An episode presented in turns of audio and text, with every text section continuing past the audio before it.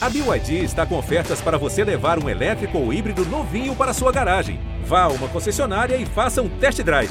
BYD, construa seus sonhos. Tem o Djokovic. Vibra, meu Sérgio. 6 a 4 ele tem dois match points. Federer tem três match points. Mais um match point para Rafael Nadal. Serena Williams tem o duplo match point. Alô, amigos, chegando com mais uma edição do nosso Match Point, o podcast do tênis. E você já sabe, mas nunca é demais lembrar, né?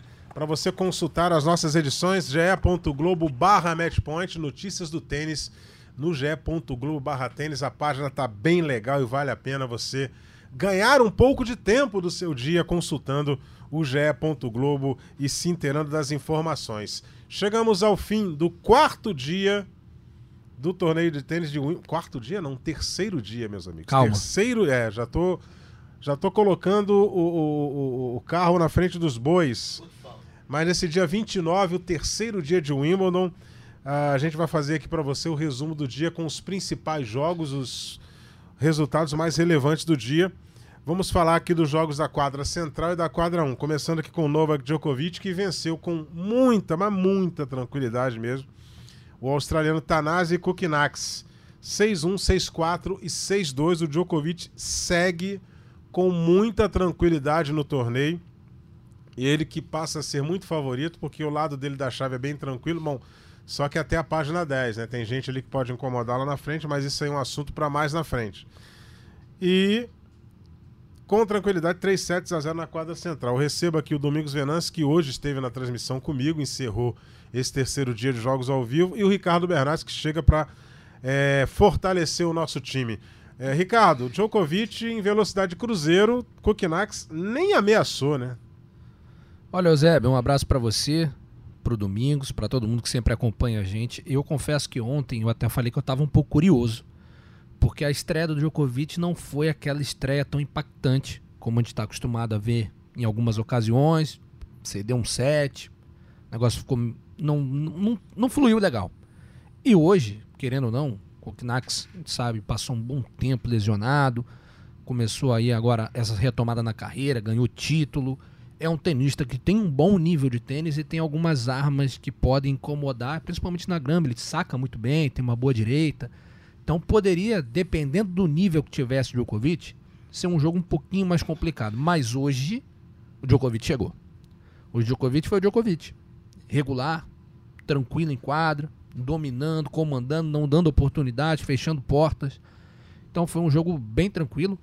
É, até me surpreendendo de maneira geral. Achei que fosse ser um, um pouquinho mais equilibrado. Inclusive o Kokinax, que também é, é engraçado. O Kokinax, sabe, é, acontece isso às vezes, né? As pessoas têm amigo em comum e eles têm um amigo em comum que tem um amigo que não gosta nada do outro. E o Kokinax é um pouco isso, né? Porque ele se dá bem com o Djokovic e é muito amigo do Kyrgios, é o melhor amigo do Kyrgios. Então é uma coisa curiosa. E o Kokinax mesmo postou no fim assim: "Ah, obrigado Djokovic, obrigado por por acabar comigo hoje". Foi algo assim nessa linha que ele postou, então é uma boa vitória, tranquila e mostra assim que o Djokovic tá muito aí no torneio. É, o, o Djokovic agora, Domingos, enfrenta o Miomir Kesmanovic, que é conterrâneo. Pô, conterrâneo, fã de carteirinha, deve ter fundado fã, fã-clube do Djokovic. tudo. Ou seja, a chance dele ser eliminado é muito pequena na próxima rodada, Domingão. Um abraço, Eusébio, Ricardinho e a todos que estão sempre ligados com a gente. E é impressionante, cada vez mais me impressiona o número de pessoas ligadas com a gente muito obrigado por isso. É um Djokovic absolutamente favorito. Que esse Manovic é um jogador que é perigoso para todo mundo, mas acho que para o Djokovic não é, justamente em função dessa idolatria. Mas a gente nunca sabe. Djokovic tendo que se acostumar com uma situação que ele não podia imaginar nunca. Até o ano passado, ele estava a um torneio de se transformar um jogador de todos os tempos. Estava a um torneio de se transformar no, no único uh, uh, vencedor de Grand Slam desde o Laver. Estava a dois torneios transformar o único vencedor do Golden Slam. E de repente o Nadal botou dois na frente dele. Quem imaginaria que, que o Nadal isso, né? voltaria a ganhar um? Ganhou dois, deixou ele dois atrás. Então o Djokovic volta a estar numa corrida lá atrás, ficou retardatário. Será que ele já se acostumou a essa posição? Isso é uma, é uma dúvida. Em relação a ele jogar um Wimbledon perfeito, ele vai ter que se livrar um pouco desses, desses pensamentos. Acho ele franco favorito. Quanto ao Kokinax, acho que está caindo no mesmo problema do Tomic e de alguns outros australianos, acomodação. Isso aconteceu com uma geração de americanos e acho que aconteceu com uma geração de australianos também. Acho que o Kyrgios está acomodado, embora seja psicologicamente não acomodado, mas eu acho que ele já está satisfeito com a situação que ele se encontra, um pouco monfis, e acho que o Kokinax está absolutamente solidificado como um jogador ali do meio e vamos nessa até o final da carreira. Vai ganhar muito dinheiro, vai fazer graça, vai jogar jogos maravilhosos, ganhar um torneio aqui, outro ali, mas tá Conhecer o acomodado. mundo inteiro, tranquilamente, né? Passagem paga, hospedagem. Exatamente. É o modo Benoit perde Exatamente, eu falei do, do, do Monfils, falei dos americanos, mas os franceses também têm uma legião que está aí na área da acomodação. O Tomic foi o mais simbólico deles para mim. Agora, eu imagino que o Leighton Hewitt, olhando isso tudo, deve ter uma úlcera, né? Nossa. Porque esse aí, esse lutava por tudo quanto é bola. E ele começou a, a dar uma força pro Alex Deminor. E esse garoto aí não, não é acomodado, não. Não. É que aí é questão técnica, que tem gente muito melhor do que ele, ele não consegue ganhar. E física. Mas não fa- É, exatamente. Não falta vontade pra ele. Pra Não, o, ele Dem- falta. o, o Deminor, não. assim, é, o Deminor é um pouco mais novo, né? Que o Kyrgios. O Deminor é de 99, o Kyrgios é de 95, o Nax de 96, então tem uma diferençazinha de idade aí. O Deminor não é, mas o Deminor não tem a bola do Kyrgios, por exemplo, né? O Deminor tem uma característica completamente diferente de jogo, né? Agora, Um jogo mais imagina- regular, um jogo mais certinho, organizado. Só que aí, quando precisa da direita do Kyrgios, não tem. Quando precisa do saque do Kyrgios, Você não tem. imagina então- um, um Kyrgios com o espírito do Hewitt. Não, é. Ia, ia- ia dar um trabalho danado. O quê? Ia dar, um- ia dar um trabalho danado. E o É, Hewitt é carne de pescoço, Você né? falou tudo. Leighton Hill deve ter síncope quando vê um jogador entregar da, da maneira que entrega, com aquelas armas todas, e fala assim: ah, hoje eu não estou muito afim, imagina. É.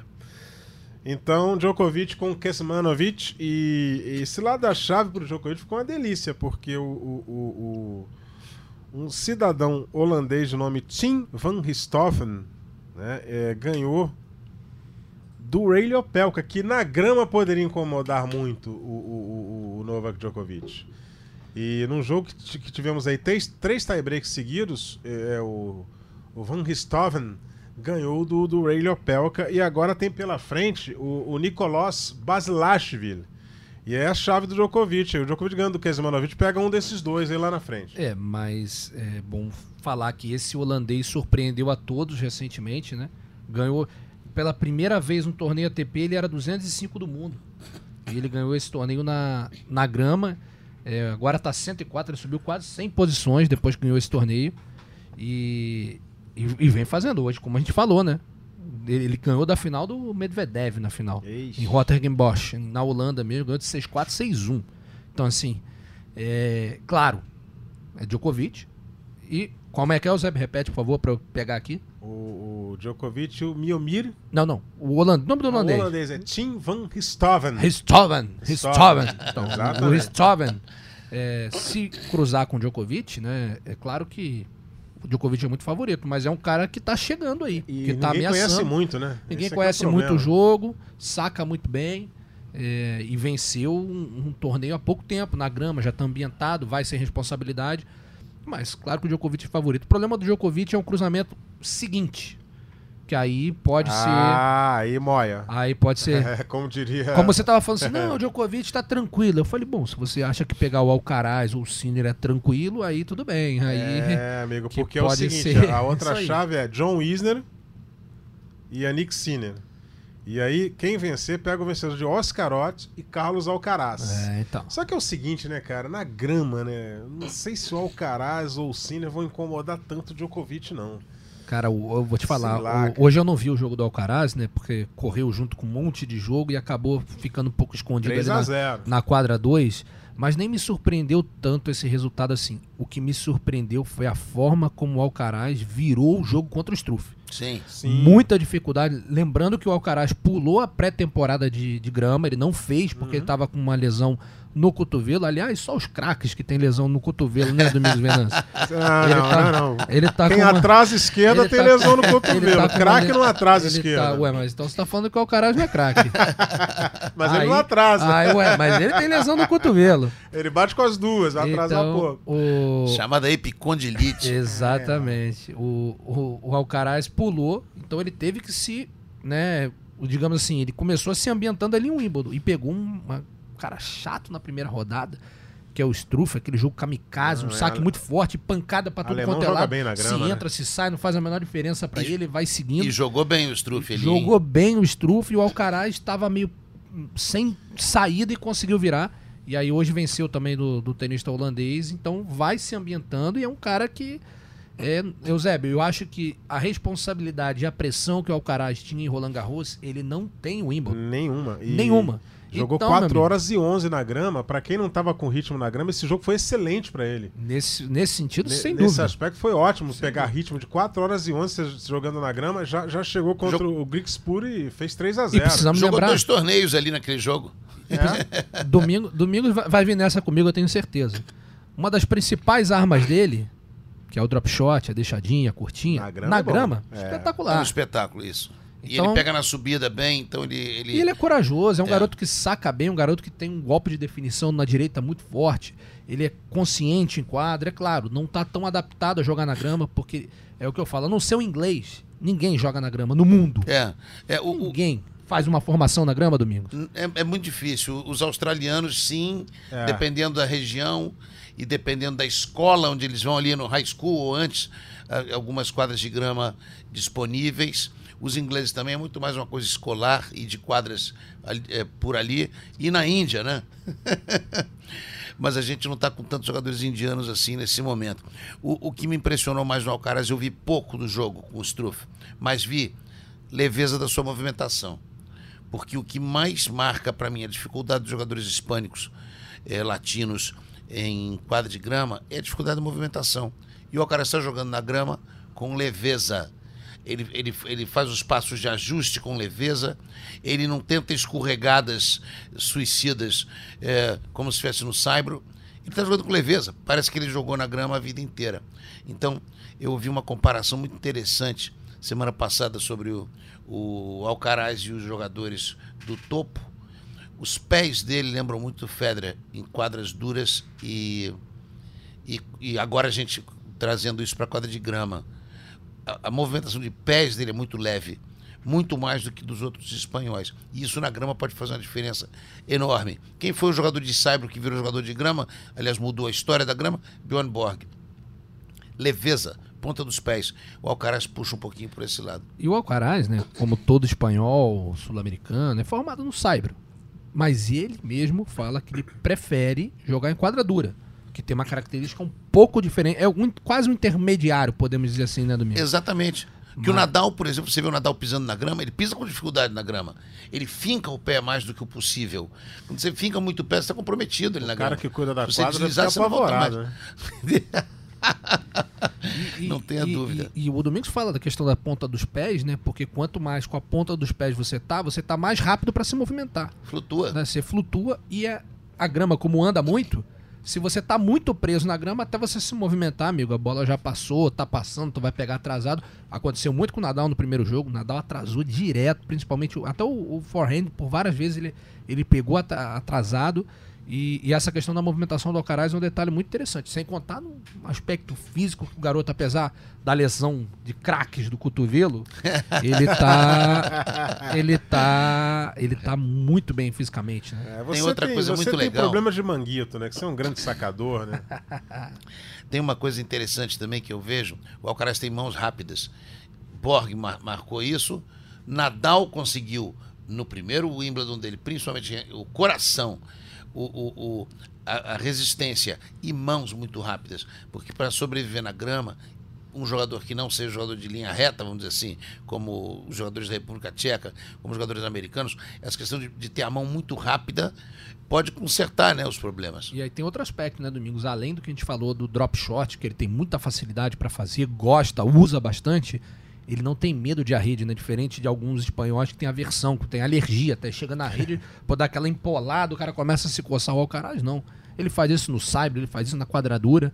Então, eu acho assim, claro, falar, Ricardo, ah, então quer dizer que o Alcaraz vai ganhar do Djokovic? Você vai apostar nisso? Eu falei, deixa chegar e aí eu vejo É. o que, que eu faço.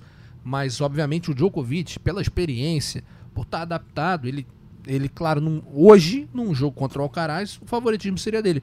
Mas até por favoritismo ser dele, tira a pressão do Alcaraz. E esse garoto, com a mentalidade que ele aparenta ter, ele é jogador de jogo grande. Então, Não, e tudo isso que a gente falou do Alcaraz, o Djokovic também tem, né? Então, É. O que o Djokovic já tem, que o Nadal tem, o que o Federer tem, todo mundo já tá cansado de saber. A gente não fica nem batendo muito, né? Não, então não a gente tenta muita- trazer os outros que podem incomodar de alguma maneira. É, tivemos também na quadra central, ainda falando do masculino aqui, a vitória do John Isner pra cima do Andy Murray. O Isner jogou um partidaço, foi a primeira vitória dele, né? Nos confrontos com o Murray. Ele entrou na quadra hoje com um retrospecto de oito jogos e oito derrotas contra o Murray. E Ninguém- a primeira vez na grama e ele ganhou do Murray. Ninguém ganha nove vezes seguidas Não, de John de Isner. jeito nenhum. De jeito nenhum. já, já dizia o Vita grande Gerolaitis, Vita né? Gerolaitis, Vitaltas Gerolaitis Júnior. que grande craque, falou isso. Muitos dizem que foi numa derrota, para, numa vitória contra o Connors. Eu me lembro dessa vitória ser contra o Borg. Então, como to- todo mundo diz que é contra o Connors, eu aceito, mas eu me lembro disso contra o Borg. E, o, e uma vez o, o Verdasco também quebrou uma sequência dessa contra o Nadal. E, e, a- e a, e a frase voltou a valer. Mas o Isner hoje disse isso no final do jogo, que foi uma oportunidade tanto para ganhar a primeira vez do Andy Murray. E agora ele tem pela frente o, o Yannick Sinner, que é um jogadoraço de tênis. Eu acho que, junto com o Carlos Alcaraz, é o melhor jovem do circuito, né? É, ele, Ele é muito joga completo, demais, né? ele. E rapidinho, antes de falar do confronto, só falar um pouco do Isner. Ontem a gente até debatia aqui. O Narc achava até um jogo interessante pro Murray. Eu já. t- Aliás, rapidamente. Ah, Hoje, aniversário de Narc Rodrigues.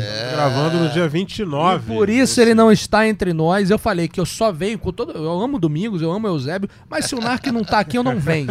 Mas hoje, como é aniversário do Narc Rodrigues, estou aqui para prestar homenagem e eu prometi. A chefia vai brigar comigo. Eu vou ser achincalhado, talvez demitido, mas eu vou Ah. cantar o parabéns pro Narc Rodrigues. Que Parabéns isso, pra ah. você nessa data querida. Narc Rodrigues é em forma de marchinha, Eusébio. Meu ritmo é, É. marchinha. Que do- comigo do- é é. assim. Entendeu? É, Nac Rodrigues, parabéns, meu amigo. E agora falando do que, do que estamos aqui pra falar. Com certeza observando de alguma forma. Não, ele falou que vai ouvir. e eu vou cobrar. E falando do John Wisner, eh, eu achava que era um jogo muito complicado pelo Murray, porque o Murray não é aquele Murray que a gente já viu. Então o Murray já não tem tantas armas assim. O jogo dele sempre foi um jogo muito de contra-ataque, né? Um jogo daquela regularidade.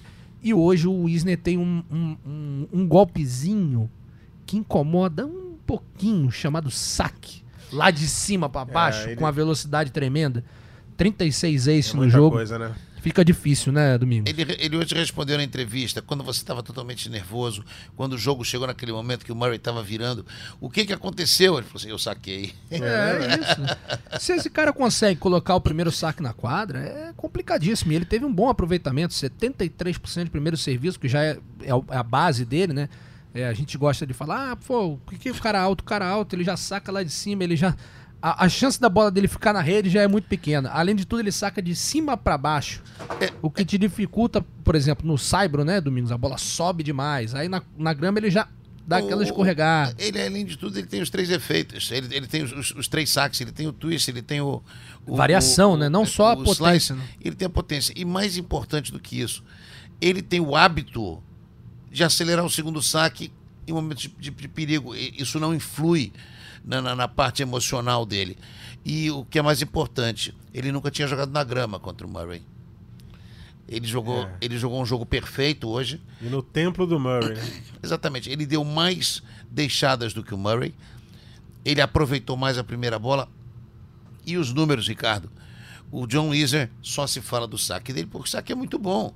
Mas a devolução de direita dele, principalmente do lado esquerdo da quadra, quando ele, quando ele saca na vantagem a favor, quando ele devolve na vantagem a favor ou contra, se for de direita, 90% inside out. E não erra. É. E ele machuca, ele domina na devolução. Devolveu bem com a esquerda, também variando algumas devoluções paralelas daquele mesmo ponto. Jogou muito bem na rede. Como? Ele não tem voleios tão contundentes, ele é um gigante, mas o voleiozinho deixada dele, a grama exacerba, a grama torna um- um- uma curta um, um golpe muito mais vitorioso. E ele usou isso demais contra o Murray, que não corre tão bem para frente hoje em dia, em função do quadril. O, não, e, e assim, o Isner realmente, né, o Domingos, quando ele chega no circuito, ele chega apenas sacando. E com Isso. o tempo ele foi evoluindo, realmente, como você falou. A direita dele hoje é um golpe que a gente poucas vezes viu ele trocar, sei lá, cinco golpes de fundo de quadro. Hoje a gente já vê. É raro, é raro, porque é característica de jogo. Mas ele consegue, ele é um cara que evoluiu muito no forehand, então. é, agora a gente tá, ele tá pegando um know-how de duplas, né? Jogando muito, muito torneio de dupla, ganhando vários torneios. Então já tá mais familiarizado também com a questão da rede, não só de fechar a rede, porque isso ele sempre fez muito por conta do saque, né? Que já mais de, de toque, né, Domingos? Aquele, como você falou, não aquele voleio só pra finalizar, chapando no fundo, Isso. aquele voleio angulado, aquele voleio E com ele nem pode fazer muito essa, essa subida por causa do peso, por causa do- do- do- das lesões. senão joelho, Ele costas, um abraço. Agora, se você para para pensar que mais de 80% dos pontos no circuito profissional masculino acabam com menos de quatro bolas, o jogo é dele. É dele, exato. Então ele não precisa ficar buscando aqueles 15% de pontos que são vencidos acima de nove trocas. Ele deixa isso para o adversário. Ele hoje fez uma troca longa. Uma. Ele, ele, ele optou por tentar uma troca longa no jogo todo. E eu acho que ele ganhou. O que é, o que é, o que é, o que é, é, é- é diferente do que a gente imagina. Agora, nesses pontos curtos, ele não para para ver. Ele verticaliza quando pode, quando não, vai para dentro para finalizar. E como ele finalizou bem hoje. É, e foi um jogo muito parelho, né? De maneira geral. Tivemos duas quebras de serviço, as duas que o Wisner conseguiu. O Murray teve até um breakpoint ali, mas não, acabou não, não confirmando. Então, é, era um jogo que a gente falava que seria um jogo. Eu não via muita possibilidade de ser um jogo fácil para nenhum dos dois lados. Achava que ia ser um jogo na linha do que foi. Na minha visão, se perguntasse quem para você ganharia, eu iria no John Wisner, realmente, pela, pelas circunstâncias atuais do, do Murray, como a gente sabe. Que, aliás, toda vez que esse cara tá em quadra, toda vez que esse cara tá se dedicando o que ele tá dedicando, a gente só pode tirar o, o bonezinho, o chapéu. aí. porque, cara, que força de vontade, né? Já ganhou tudo que tinha para ganhar, já tá com o cofrinho cheio. O, o nosso companheiro Clayton Conservani me mandou uma mensagem hoje dizendo exatamente isso. Não dá para perder nenhum jogo do Murray. Pô, tá a gente não maluco. sabe se ele vai voltar depois, Isso. se ele vai resolver ir embora. E os jogos dele são, são, são dramáticos, são sensacionais. É, e vamos lembrar, a última vez que ele tinha vencido o Isla foi em 2016, se não me engano. Então é um, é um Andy Murray totalmente diferente. De 2016 para cá. Eu sou fã incondicional dos dois. Não gosto muito quando as pessoas tratam um jogador como só sacador, até porque o saque talvez seja o movimento mais complexo de todos os esportes com bola. Eu não me lembro de nenhum outro esporte cujo movimento com bola seja tão complexo quanto o tênis, quanto o saque. Então, um- um- o sonho dourado de qualquer um é dar 10, 15 aces por semana. Ele dá 36 por jogo. É. Va- Vai sacar mais fraco só para mostrar ao mundo que é capaz de trocar cruzadas de esquerda? Ah, não. É, e antes que a gente passe para o feminino aqui, se eu destacar um resultado é, do masculino, que foi na quadra 17, o Iri Vesely venceu o Alejandro Davidovich Fokina. O Davidovich Fokina veio de eliminar um dos nomes apontados como favorito, que era o Uber Urkats, pelos resultados na grama do polonês. Ele fez um jogo de 3 sets a 2 com o Urkats. E hoje ele voltou a fazer um jogo de 3 a 2 só que dessa vez o Vesely ganhou. E, e- e o jogo terminou de uma forma muito inusitada, né, Ricardo? Pois é. tem uns caras Tinha que, que são... ser ele, né, o David É, Fokina, tem, né? tem uns caras que você já espera que possa acontecer algo, algo nessa linha, né? A gente teve muito próximo do, do Foquina aqui no Rio Open, num, num jogo tumultuado, com um brasileiro que também tem o mesmo perfil do, do, do Foquina, né? E, que é o Thiago Wild, para quem não, não sabe. E o, o Foquina foi o seguinte, só para resumir como acabou o jogo, né? Eles foram para o match tie-break do quinto set, né? Que é o tie-break mais longo até 10. O jogo tava 8 a 7 o, o Foquina errou uma bola.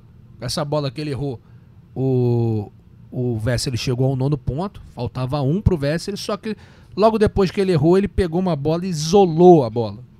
E aí é, o juiz de cadeira deu o penalty point para ele. Ou seja, ele deu um 9, é, é, 9-7, não sei o que, pum, penalty point, game, set, match. E aí o Vesely ganhou o jogo numa penalização sofrida pelo Foquina por abuso de equipamento. Em torno de 120 mil dólares, mais ou menos, Essa pode ter valido dele, essa, é. essa, essa- essa isolada de bola? Exa- Não, e, e- e aí a cena é muito boa, assim, de. Tem uma imagem boa que as pessoas começaram a registrar, que é até a imagem da transmissão oficial. Que ele ficou, sabe o cantinho do pensamento? O cantinho do pensamento foi a própria cadeira dele, assim. Ele sentou e ficou assim, paralisado por alguns momentos, imaginando, cara, eu perdi um jogo. Porque assim, perder ele poderia perder, ele tava a um Sim. ponto de perder. Isso é normal. Sim. Mas assim, a forma como ele perdeu. Poderia né? ganhar. Ele poderia ganhar, claro. Ele fala, cara, eu acabei de perder um jogo em Wimbledon, isolando uma bola, e não joguei o último ponto. Exatamente. Eu- eu- eu- qual a diferença de, de premiação nos dias de hoje, da segunda para a terceira rodada? Eu acho que é em torno de 120 mil dólares. É, a gente consulta aqui, nenhum É, problema uma- em uma- consultar. E, e não é nem só isso, né, Domingo? Claro. O chilique. O Vamos- dinheiro. Vamos, vamos, vamos falar como se fôssemos o técnico, os técnicos é, juvenil. é isso. Um chilique de 120 mil dólares. É, e, e além de tudo, né, o constrangimento. É, é, é igual quando você. É, uma criancinha de castigo, não é só questão da punição, que hoje, me perdoem, eu sei que hoje tem várias vertentes que dizem que isso não é bom, que não ajuda, mas eu tô dizendo, trazendo pra minha infância, vai. Não é só você estar privado de brincar, de alguma coisa assim. É o constrangimento de É você estar vexame. segregado, né? É o vexame, é tudo mais. E, e, e, querendo ou não, é um jovem jogador de tênis, mas já é um adulto formado, tem contas, se não tem contas a pagar, Isso. porque pela família dele, ele tem um staff que, que, É. que precisa, né? Exatamente. Que, É aí que- quanto aí que mais ele avança, né? do- Quando as o- pessoas o- falam assim, ah, o, o, o Fonini tem uma, uma, uma infância uma- onde a família tinha muito dinheiro e tal, ou aquele letão, me foge o nome o dele. Alex Gubis. Gubis. Pois é, mas tem o técnico, tem, Tem. o psicólogo, Tem uma equipe, tem o né? Que, que essa- esse corte aí. E querendo. E não é nem só verba, né, Domingos? É o trabalho. Quando você chega com foquina numa final de Master 1000 como você chegou, a valorização do jogador pelo dinheiro, pelos Isso. pontos no ranking, é assim que ela vem. A valorização do staff é falar: caramba, olha aí, o Domingos Venâncio colocou o Ricardo Bernardo na final de Master 1000. Olha que coisa. Que Ex- trabalho do Domingos é Venâncio. todo- é então é equipe. toda uma equipe que trabalha em prol de um resultado, claro. Retorno financeiro vem, mas além de tudo, é o resultado. O técnico que está ali, está no banco, ele está sentado com orgulho de estar acompanhando perfeito. o cara que ele treina numa final de Master 1000, numa terceira rodada Agora, de Grand Slam. Você, E você não sabe onde você vai parar essa depois do jogo desse, dele? né? Ó, do, vai, vem aí. É, é, é, a premiação para a segunda rodada é de 78 mil libras. Quem avança a terceira rodada garante 120 mil libras. Ele perdeu nessa brincadeira 42 mil libras. Isso aí em real, Não faz essa conta pra mim, não. Não fala isso pra aí mim dá que dá 200. 267 mil reais. É, a, próxima premia- a próxima premiação seria 120 mil, né? É, isso uma aí. bola que ele isolou, ele perdeu 267 mil reais. Eu- Eu vou me lembrar do que ele não ganhou, que são os, cento, são os 120. Qual- É o ponto de 120 mil. Ah, meu Deus do céu. 120 Ai, mil pounds. Pounds. Ai. É, o senhor Davidovich Foquina é, deve estar A gente sobrando espera pra que, ele, né? que ele aprenda, né? Sim, sim. É o que a gente espera. Vamos falar aqui do... E o nosso amigo Vezeli, será que ficou feliz? será que ficou feliz com esse presente? Eu Acho que o ele vai mandar uma cesta de café da manhã pra ele, agradecimento. Deixa só, Zé, a gente vai passar pro feminino e só destacar também o resultado que foi a eliminação do Casper Ruud, né? É que a gente- grama, né? É, que a gente também não, não, não esperava nada muito diferente, Sim. apesar de ser o cabeça 3, se eu não me engano, desse torneio.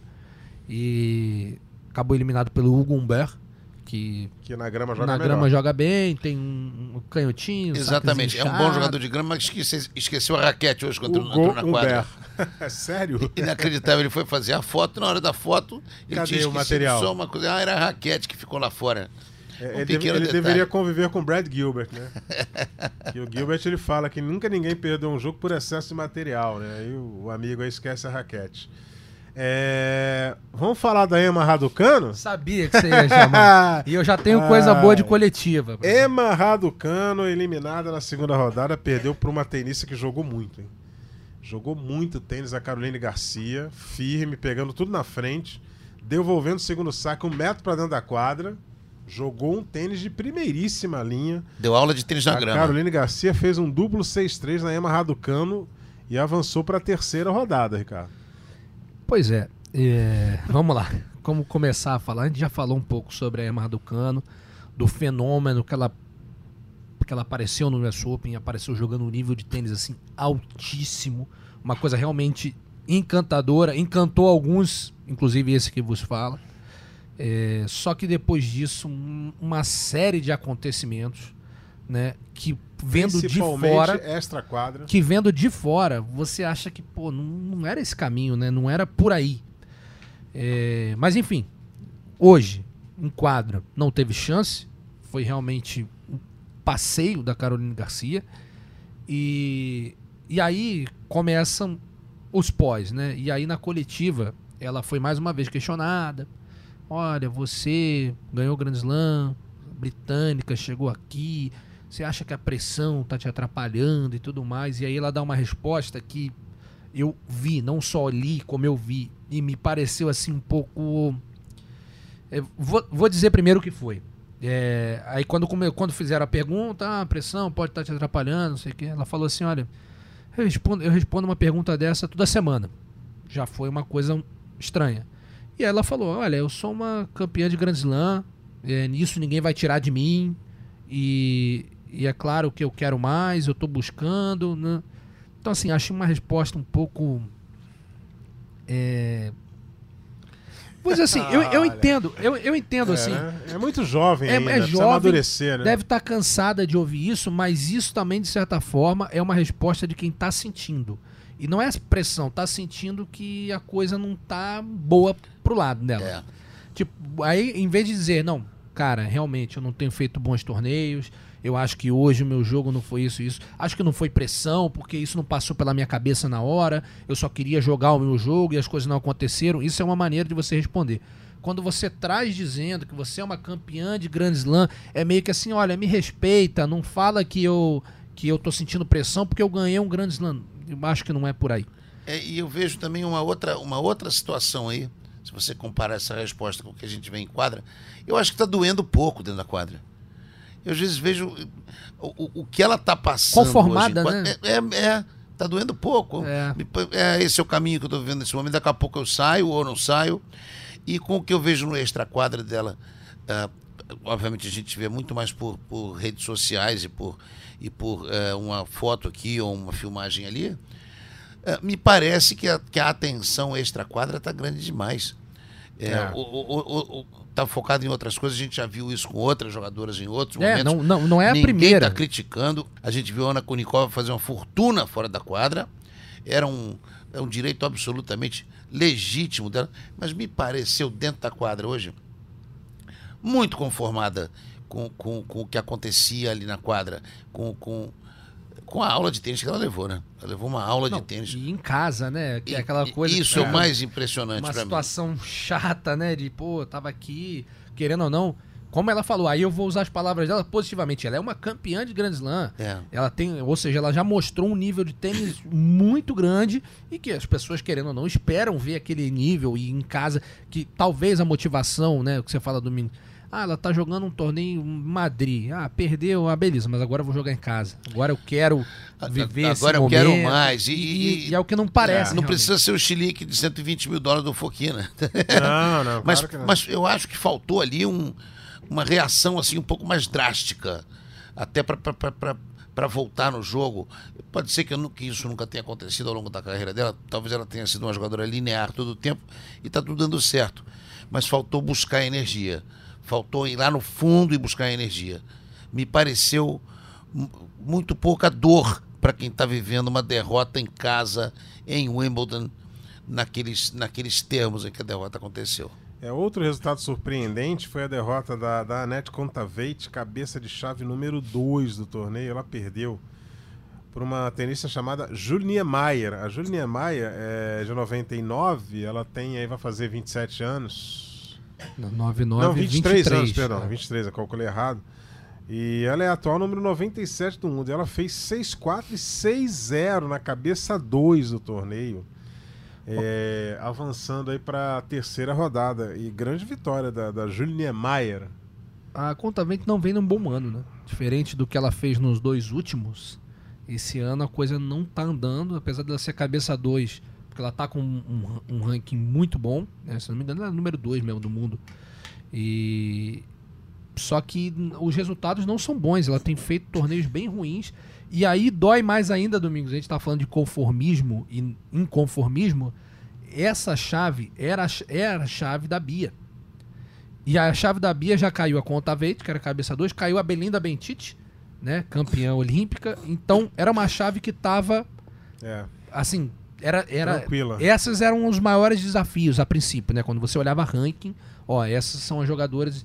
E aí você fala de inconformismo, que a Bia mesmo reconheceu depois do jogo que ela não fez um- um- uma boa partida, lamentou, falou, pô, que coisa, não, não, não curtiu. E é claro que hoje já mudou a chave, né? A Já ganhou na dupla, né?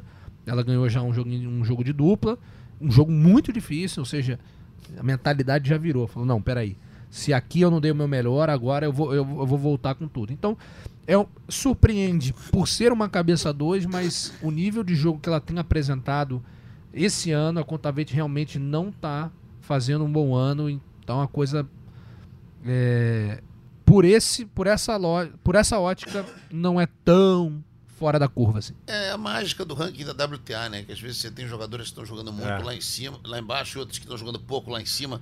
É uma, é uma, é uma coisa um pouco difícil de explicar, mas, mas, mas a, a, a contagem de pontos, a contagem de ranking, nem sempre ela está adequada ao, ao padrão de quem está ocupando tal posição. E, e só pra registrar, ela é, ela é número 3, ela é a cabeça 2 do torneio, mas ela é número 3 do ranking, a Ons Jabeur, que é a número 2.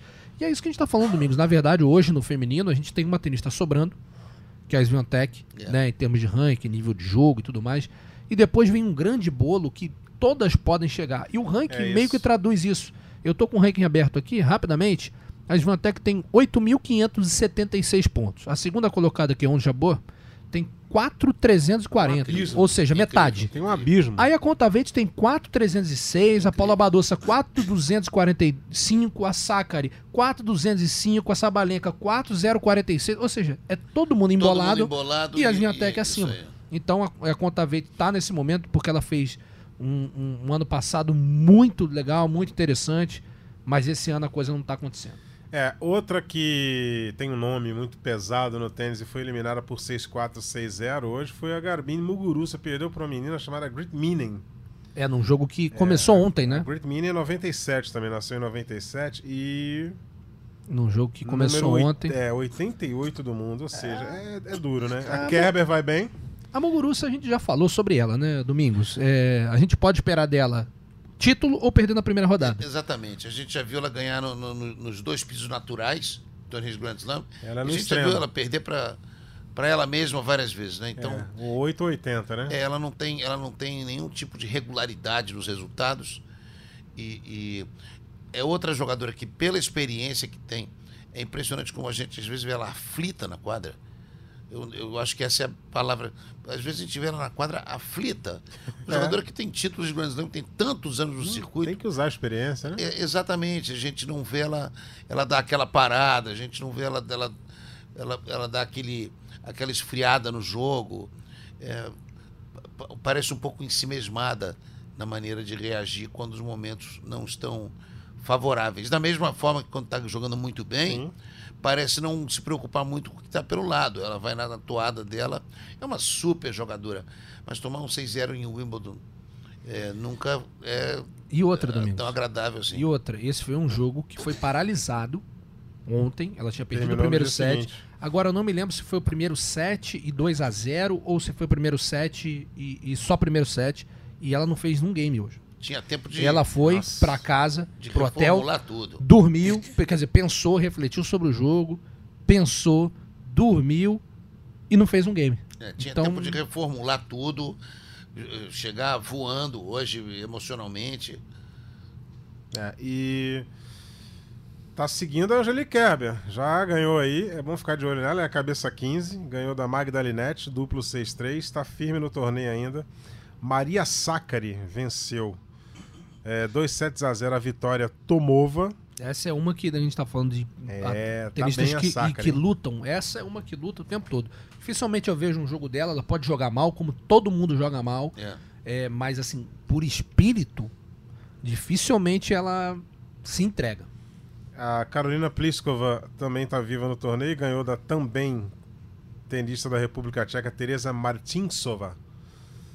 2 sets a 0 e também avançou na chave. É, com a eliminação da Serena, a Serena não vinha numa, numa forma esplendorosa, mas a Serena é a Serena. Você olha assim, opa, é a Serena que eu vou jogar contra? A Serena, na verdade, me É. surpreendeu que ela engrossou mais o jogo do que eu pensava. É, depois mais seria aí, um né? ano sem jogar, né, gente? Era pra esperar. Ela É. ter carregado aquele jogo até aquele momento dramático, pra mim foi a grande surpresa. Eu E achava a- que ela ia se render em dois sets. E falar que a Onze Aberto também ganhou hoje, né? 2 sets a 0, 6, 4 6 0 Essa então é uma das favoritas. É né? uma que decepcionou em Roland Garros, mas que na grama ela tem um slice Opa! muito bom, ela tem um drop, ela tá pegando firme também de fundo de quadra.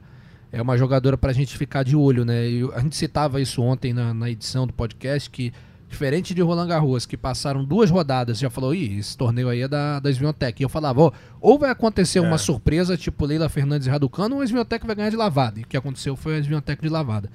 Hoje em Wimbledon, a Sviantec é uma das favoritas. Eu não vejo ela com tanto favoritismo quando vi em Roland Garros. E a Ons Jabeur é uma que tem muita chance também. Na grama tem mais coelho pra tirar da cartola, né? Opa. Muito mais. Opa, não tá dando assim, vou tentar assado. Não tá dando assado, vou tentar desse outro jeito. E isso me parece que a Jabeur tem um- um- uma cartola bastante recheada. E me lembra um pouco o que a Baixa tinha jogando, jogando na grama. Tinha mais recursos para sair de situações. A Jabeur jogando mal em Roland Garros, muito difícil conseguir virar. É difícil você fazer uma, uma grande mágica num torneio de saibro quando você está jogando pior do que o seu adversário. Seu adversário é consistente. É, acho que na grama dá para dá pra contar um pouquinho mais com, essas, é, com esses recursos. Falar aqui das duplas do Brasil. Hoje a estreia de Rafael Matos com o Vega Hernandes. É a dupla cabeça de chave número 16 do torneio. E que boa vitória, hein? Contra é, uma dupla totalmente britânica, né? É, um cidadão Clark de nome Liam Brody. Brody, É, e, Brody. e- e- e o, o Clark é o Jay Clark. É. Era um jogo É. também, assim, eles eram favoritos. 3-1. Mas era um jogo que poderia complicar justamente pelo que a gente está falando, da formação, acostumados os britânicos a jogar nesse tipo de piso. Rafael Matos e o Vega Hernandes estão vindo de título né, na grama de Maiorca. Então, assim, é uma dupla que eu tô pô, super é, feliz de estar vendo esse resultado, porque são caras que estão subindo juntos, né? E O Rafael tá de 40 do Antes tem mundo, o o melhor seguinte, ranking da vida Brody dele. é o nome de um ator, ganhador de Oscar. inclusive. é, é, Adrian Brody. Mas o nome de personagem é Jay Clark, hein, Jay Eusébio? Clark Jay é Clark. bacana, meu irmão. Jay Clark não podia ser um Jay- detetive. é, Não, eu é sou- tipo um 007. Jay 007. Clark. Eu sou um cara meio Jay implicante Clark, nesse negócio Eu ganhava chegar... dois centímetros de altura só com o nome. É. Você chegar em cartório aqui no Brasil e falar assim, amigão, eu quero botar o nome do meu filho de Jay Clark. Se eu sou dono do cartório, eu falei, você vai no outro cartório. Mas assim, que é, de- bonito é, é, né? um nome de Jay personagem. Clark é, é- é bacana. é. E parciais, ó, 6-3, 6-7, 6-4, 6-2. E o, o Rafael, Beleza. junto, junto à rede, tá um espetáculo. jogando ranking demais. da carreira, né? Pô, o melhor ranking da 40 carreira. do mundo Pa- de- de passou, dupla. inclusive, o Marcelo no ranking, né? Ou seja, a gente falou isso ontem também, que... Cara, que... Imagina, ele viu, viu o Marcelo ser número um do mundo quando ele era juvenil, É, cara. tinha dois Marcelos pra passar, ele já passou os dois. Pô, é brincadeira. o E, e junto à rede, a gente estava citando aqui, e, e diferente, por exemplo, do que aconteceu com o Bruno, do que aconteceu com o Marcelo, que pegaram caras mais velhos, né? O, o, o, o, o Marcelo jogou muito tempo com o André Sá, quando Sim, o André já estava dedicado às duplas. O Bruno jogou com, com o Ullet, né? E jogou com.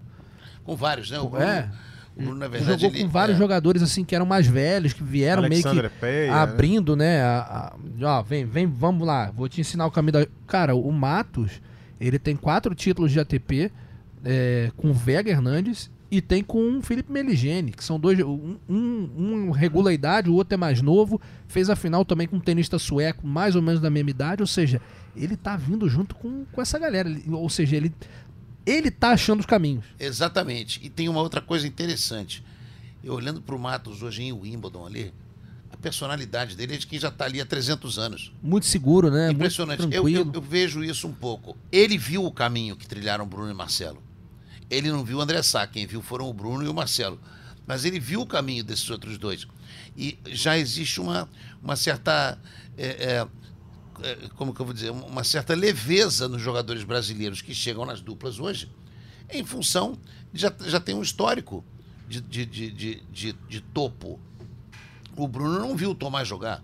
O Bruno foi treinado pelo Tomás, mas não viu aquilo, não viu o Cássio Mota, não viu o Kirmair. Mas ele- o Rafael, ele conviveu com esses dois ganhando. E o Rafael me parece um jogador extremamente é, é, ah, adaptável aos parceiros e às condições do jogo. Eu vi uma meia dúzia de jogadas dele ali hoje, em que ele atuou bem no fundo da quadra. Teve um ponto, inclusive, que ele jogou, quase fechou na rede, não deu, voltou num lobby, jogou de fundo, fez um rally de fundo de quadra de bolas pesadas, sacou bem, devolveu bem. Um jogador muito completo para as duplas. Acho que ele vai poder jogar duplas com muitos parceiros diferentes. E é canhoto, É, né? Quem não quer? Estamos já chegando meio que no limite aqui do nosso tempo, mas dá pra falar do Bruno Soares e do Jamie Murray que venceram é, o Benjamin Bonzi ou Benjamin, aí é, você escolhe a pronúncia em francês, Benjamin Bonzi e o Arthur Riederneck. É, 3-0, tranquilidade. 6-3, 6-4, 6-2, Jim Murray e, e o, e o Bruno Soares É, melhor que isso. fazendo impossível, né? um bom resultado no início. Rapidinho, já tirou a, né, aquela tensão da estreia. E vambora. Essa, essa dupla aí não tem. Diferente da do Matos, que a gente tem coisas, elementos assim, pra falar, de, de, de, de admiração, inclusive, do- da construção. E essa dupla aí já tá consagrada. É. É. só esperar que eles cheguem lá na frente. Aí a gente fala mais coisa. E no feminino, essa vitória é importantíssima, hein? É, Bia Haddad Maia ao lado da, da polonesa Magdalena Fresh. Ela formou essa dupla para jogar o Wimbledon. Elas venceram a dupla cabeça de chave número 6, a experientíssima Lucy Radetska e a experientíssima Sânia Mirza. Ou seja, deu uma abertura grande na chave aí, Domingos. Olha, a Bia ainda tá vindo, ainda tá vindo do embalo dos últimos torneios. Já tem final de Grand Slam. Já Isso. tem título de WTA. E mais, já ganhou com jogadoras melhores do que ela e bem piores do que ela. Então a Bia, da mesma forma que falava do Rafael, ela é uma parceira que pode se adequar a qualquer tipo de jogadora do seu lado esquerdo da quadra. A gente viu uma devolução de saque da Bia hoje no final do jogo, que foi uma pedrada, que é de jogadora que está no timing. Um saque pesado entrando na grama e ela, como se estivesse passeando no bosque, devolveu uma pedrada na mesma direção, como se nada tivesse acontecendo. Olha, Bia perdeu, tem a tristeza de ter perdido o Wimbledon, mas ela ainda está vindo embaladíssima pelas últimas semanas. Segura a Bia. É, e só para situar aqui, na corrida para o Finals, a, a dupla dela com a Ana Danilina tem a oitava colocação. Seria a última dupla classificada é, para o WTA Finals de duplas nesta temporada. Ainda tem muitos pontos em jogo. Enfim, é, e, e- e o limite, né? Quem atingir ali 4.985 pontos já garante a vaga é, pro WTA Finals de duplas e a Bia tá nessa batalha aí, vai fazendo um ano excepcional e que recuperação é de ranking dela, tanto na dupla quanto na simples. E rapidamente, só para registrar, é, o Wimbledon não vale ponto. Quem tinha ponto no ano passado vai perder. Com isso, a Bia, nesse momento, em simples, ela vai para a posição número 25 do ranking. Uau. Que maravilha. Incrível, né? Incrível. Que maravilha. Então, só antes de encerrar, a gente já dá uma situada para você na ordem dos jogos, né? É, a Carolina Pliskova enfrenta a uma menina de nome Kate Bolter, que Britânica. é, é britânica. Na abertura da quadra central, começa às 9h30 da manhã, mas a transmissão no Sport TV começa às 7 nas outras quadras. É, Nadal contra Ricardas Berankis. É, tranquilo, da, da Lituânia. E depois tem a Coco Gauff contra a Mihaela Boruzanesco, que já tem uma certa experiência. A Boruzanesco, jogadora que nasceu em 88.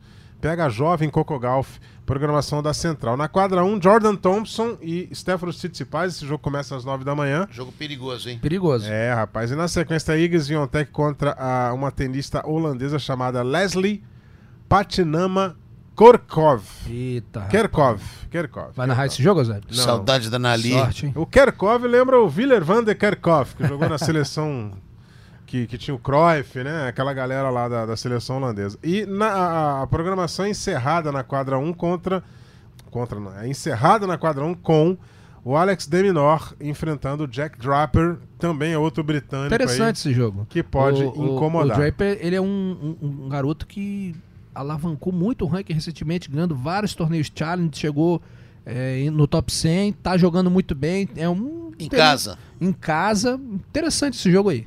O menino Nick Kyrgios amanhã joga o segundo jogo da quadra de número 2 contra o Filip Krajinovic. E nessa mesma quadra tem a Jéssica Pegula enfrentando uma britânica de nome Harriet Dart. Ou seja, alguns jogos é, do quarto dia do torneio que você vai acompanhar ao vivo no Sport TV 3 a partir de 7 da manhã. Né? E as quadras principais, a 1 começando às 9 e a quadra central começando às 9 e meia da manhã. Eu agradeço aqui a participação do Ricardo Bernardes, Domingos Venâncio e a você que acompanhou a gente até agora. Amanhã a gente vai estar de volta com o resumo do quarto dia do torneio. ge.globo barra matchpoint, vai lá e dá aquela consultada, né? Um forte abraço a todos e até amanhã. Combinação de saque e voleio para fechar o jogo em 2 sets a 0.